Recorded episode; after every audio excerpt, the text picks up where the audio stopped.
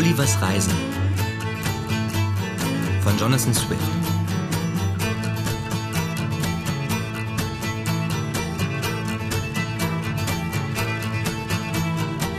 Reise nach Lilliput. Achtes Kapitel. Teils aus Neugier, teils aus Langeweile ging ich drei Tage nachher auf der Ostküste der Insel spazieren und erblickte, wie in der Entfernung von ungefähr einer Viertelstunde, etwas auf dem Meere schwimmen, welches das Ansehen eines umgeschlagenen Bootes hatte. Ich zog Schuhe und Strümpfe aus, wartete zwei bis dreihundert Ellen und fand, dass jener Gegenstand durch die Gewalt der Flut näher getrieben ward. Da sah ich deutlich, es sei ein wirkliches Boot, welches irgendein Sturm, wie ich vermute, vom Schiffe musste losgerissen haben. Alsdann kehrte ich sogleich zur Stadt zurück und bat den Kaiser, mir zwanzig seiner größten Schiffe zu leihen, die ihm noch nach dem Verluste seiner Flotte übrig waren, sowie auch dreihundert Seeleute unter dem Befehl seines Vizeadmirals. Diese Flotte segelte über die Höhe des Hafens, während ich auf dem kürzesten Wege zu dem Orte zurückkehrte, wo ich das Boot zuerst entdeckt hatte. Wie ich fand, hatte die Flut dasselbe noch näher an die Küste getrieben. Die Matrosen waren sämtlich mit Tauwerk versehen, das ich zuvor bis zur genügenden Stärke zusammengedreht hatte. Als die Schiffe herankamen, zog ich mich aus und wartete, bis ich auf hundert Ellen in die Nähe des Bootes kam. Alsdann war ich genötigt zu schwimmen, bis ich es erreichte. Die Matrosen warfen mir das Ende eines Strickes zu, das ich in dem Loche am Vorderteile des Bootes befestigte, worauf ich das andere Ende an ein Kriegsschiff heftete. Allein alle meine Arbeit war umsonst, denn da ich keinen Grund fühlte, konnte ich auch nicht arbeiten. In dieser Not war ich gezwungen, hinter das Boot zu schwimmen und es mit einer Hand, so oft ich konnte, vorwärts zu stoßen. Da mir die Flut hierbei behilflich war, vermochte ich dasselbe so weit vorwärts zu bringen, dass ich Grund fühlte, wobei mir das Wasser aber noch bis an das Kinn reichte. Ich verschnaufte zwei bis drei Minuten und fing dann wieder an zu schieben, bis die See mir nur an die Schultern reichte. Und damit war der schwierigste Teil der Arbeit vollendet. Hierauf nahm ich die anderen Taue, die in einem Kriegsschiff aufgehäuft waren, befestigte sie zuerst an das Boot und dann an neun Schiffe, die zu meiner Verfügung standen. Der Wind war günstig. Das Boot wurde in Schlepptau genommen und ich schob, bis wir vierzig Ellen vom Ufer entfernt waren. Alsdann wartete ich, bis die Flut vorüber war. Als nun das Boot auf dem Trockenen lag, bemühte ich mich, es umzukehren, wobei mir zweitausend Menschen mit Tauen und Maschinen halfen und fand, dass es nur wenig Schaden gelitten hatte. Ich sagte dem Kaiser, mein gutes Glück habe mir dies Boot verschafft, um mich an irgendeinen Ort zu bringen, von wo ich mit Sicherheit in mein Vaterland zurückkehren könne. Alsdann bat ich den Kaiser um einen Befehl, die zur Errichtung notwendigen Materialien herbeischaffen und abreisen zu dürfen eine Gnade, die er mir nach einigen höflichen Hin- und Herreden gewährte. Während dieser Zeit wunderte ich mich sehr, von einer Botschaft nichts zu vernehmen, welche unser Kaiser an den Hof von Blefuscu hinsichtlich meiner hätte senden können. Nachher hat man mich aber im Geheim benachrichtigt, seine kaiserliche Majestät habe geglaubt, mir sei durchaus keine Kunde von ihren Absichten zugekommen. Ich sei nur nach Blefuscu infolge des von mir gegebenen Versprechens und der erteilten Erlaubnis abgereist, die bei Hof allgemein bekannt war. Auch würde ich in wenigen Tagen nach Beendigung der Hofzeremonien wieder zurückkehren. Zuletzt aber geriet der Kaiser wegen meiner längeren Abwesenheit doch in Unruhe.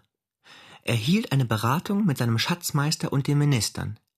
Endlich ward ein Mann von hohem Stande mit einer Abschrift meiner Anklage nach Blefuscu gesandt. Dieser Gesandte hatte Instruktionen, dem Monarchen von Blefuscu Vorstellung über die große Milde seines Herrn zu machen, welcher sich begnüge, mich nur mit dem Verluste meiner Augen zu bestrafen. Ich habe mich seiner Gerechtigkeit entzogen. Wenn ich nicht innerhalb zweier Stunden zurückkehre, würde ich meinen Titel als Nadak verlieren und für einen Verräter erklärt werden. Der Gesandte fügte ferner hinzu, sein Herr erwarte, dass sein kaiserlicher Bruder in Blefuscu, um den Frieden und die Freundschaft beider Reiche zu erhalten, Befehl erteilen würde, mich an Händen und Füßen gefesselt nach Lilliput zurückzusenden, damit ich dort die Strafe der Verräter erleide. Der Kaiser von Blefuscu beriet drei Tage lang diesen Antrag und gab alsdann eine aus vielen Höflichkeiten und Entschuldigungen bestehende Antwort. Er erwiderte, in Betreff des Verlangens, mich gefesselt nach Lilliput hinüberzusenden, so wisse sein kaiserlicher Bruder sehr wohl, dies Verfahren sei unmöglich. Ferner sei er mir in mannigfacher Hinsicht wegen der Dienste verpflichtet, die ich ihm beim Friedensschluss erwiesen, obgleich ich ihn seiner Flotte beraubt habe. Beide Majestäten würden indes bald zufriedengestellt werden. Ich habe am Ufer ein wunderbares Schiff gefunden, welches mich auf dem Meere tragen könne. Er habe Befehl gegeben, es mit meiner Hilfe und unter meiner Leitung auszubessern und hoffe, in wenigen Wochen würden beide Reiche von einer so unerträglichen Last befreit sein. Mit dieser Antwort kehrte der Gesandte nach Lilliput zurück. Der Kaiser von Blefuscu aber erzählte mir den ganzen Vorgang und bot mir unter dem Siegel der strengsten Verschwiegenheit seinen gnädigsten Schutz an, im Falle ich in seinen Diensten bleiben wolle. Ich hielt seine Anerbietung für aufrichtig, beschloss aber dennoch, gegen Fürsten und Minister kein Vertrauen mehr zu hegen, solange ich das möglicherweise vermeiden könne. Deshalb bat ich ihn demütig, mit aller schuldigen Anerkennung seiner günstigen Absicht mich gnädigst zu entschuldigen. Ich fügte hinzu, da ein gutes oder böses Schicksal mir einmal ein Schiff verschafft habe, wolle ich mich lieber dem Ozean anvertrauen, als Veranlassung zu einem Streite von zwei so mächtigen Monarchen geben. Auch bemerkte ich wohl, dass der Kaiser über meine Antwort gar nicht unzufrieden war. Bald darauf habe ich sogar zufällig entdeckt, dass er und seine Minister viele Freude über meinen Entschluss empfanden. Diese Umstände bewogen mich, meine Abreise noch mehr zu beschleunigen, wie ich anfangs beabsichtigte. Der Hof trug auch dazu bei, denn er wünschte, ich möchte mich so schnell wie möglich entfernen. 500 Arbeiter wurden angewiesen, zwei Segel für mein Boot nach meiner Anleitung zu verfertigen, indem sie 13 Falten ihrer stärksten Leinwand übereinander steppten. Ich verfertigte Segel und Ankertaue, indem ich 10, 20, 30 der Taue von Blefusco zusammendrehte. Ein großer Stein, den ich nach langem Suchen am Strande fand, diente mir als Anker. Das Fett von 300 Kühen wurde mir geboten, um mein Boot einzuschmieren oder um es zu anderen Zwecken zu benutzen. Es kostete mich unendlich Mühe, einige der größten zu Bauholz geeigneten Bäume abzuschneiden, wobei mir jedoch die Zimmermeister von der kaiserlichen Flotte halfen, welche dieselben glätteten, nachdem ich die gröbere Arbeit selbst vollendet hatte. Nach ungefähr einem Monat, als alles vollendet war, ließ ich dem Kaiser sagen, ich erwarte seine Befehle und sei zur Abreise bereit. Der Kaiser und die kaiserliche Familie verließen hierauf den Palast, ich legte mich nieder, um seine Hand zu küssen, die er mir sehr gnädig reichte. Die Kaiserin und die jungen Prinzen von Geblüt erwiesen mir dieselbe Ehre. Seine Majestät schenkte mir fünfzig Börsen, jede mit zweihundert Spruks, sowie auch sein Gemälde in Lebensgröße, das ich sogleich in meinen Handschuh steckte, um es vor Schaden zu bewahren. Ich versah das Boot mit dem Fleische von hundert Ochsen, dreihundert Schafen, mit einer verhältnismäßigen Menge Brot und Wasser und mit so viel zubereiteten Speisen, wie vierhundert Köche zurichten konnten. Ferner mit sechs Kühen und zwei Stieren, ebenso vielen Mutterschafen und Böcken, die ich in mein Vaterland zu verpflanzen beabsichtigte, um diese Rasse auch dort einheimisch zu machen. Um diese Tiere an Bord zu füttern, hatte ich eine ziemliche Masse Heu und einen Sack voll Korn ebenfalls mitgenommen.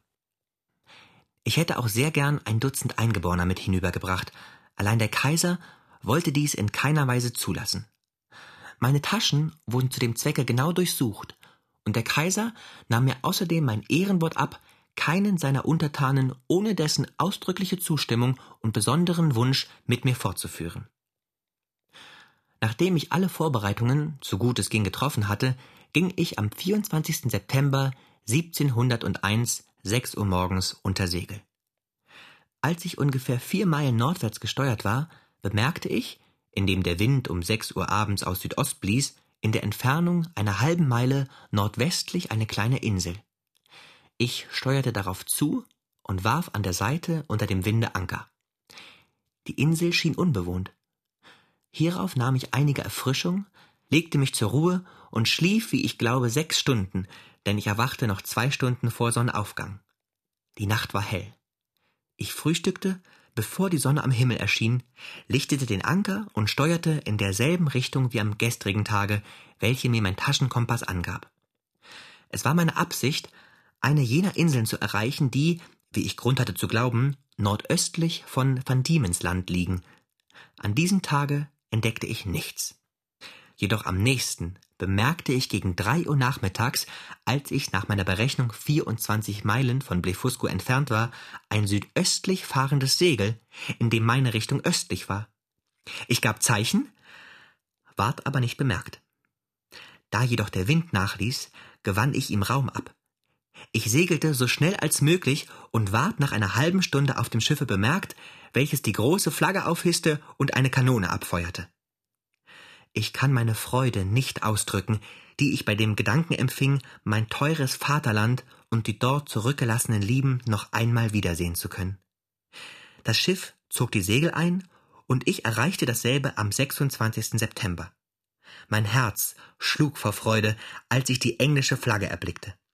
Ich steckte mein Rindvieh und meine Schafe in die Rocktasche und stieg mit meiner ganzen kleinen Ladung von Vorräten an Bord. Das Schiff war ein englischer Kauffahrer, der von Japan durch den nördlichen Teil der Südsee nach England zurückkehrte. Der Kapitän, Herr Biddle von Deptford, war ein höflicher Herr und ein ausgezeichneter Seemann. Wir befanden uns im 30. Grad südlicher Breite.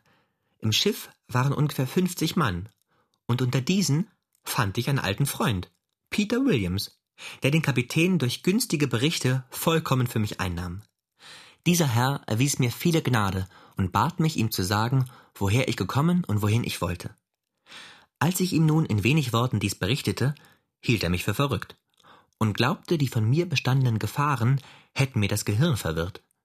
Ich aber zog mein schwarzes Rindvieh und meine Schafe aus der Tasche und gab ihm so die vollkommenste Überzeugung von meiner Wahrhaftigkeit.